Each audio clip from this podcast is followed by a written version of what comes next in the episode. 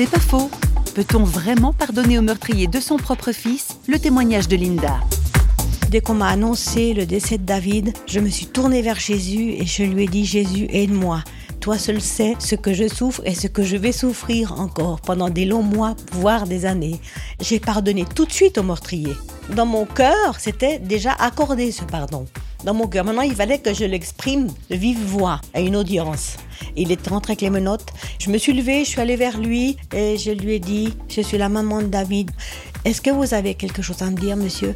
Je lui ai tendu une perche et puis quand il m'a regardé, il m'a dit, je vous demande pardon, madame. Et là, je, je ne pouvais que pardonner parce que Dieu m'aidait, Dieu m'aidait à pardonner. C'est ce qui m'est arrivé. Quand nous pardonnons, nous rendons service à la personne, mais nous nous rendons un plus grand service encore. C'est pas faux, vous a été proposé par parole.ch.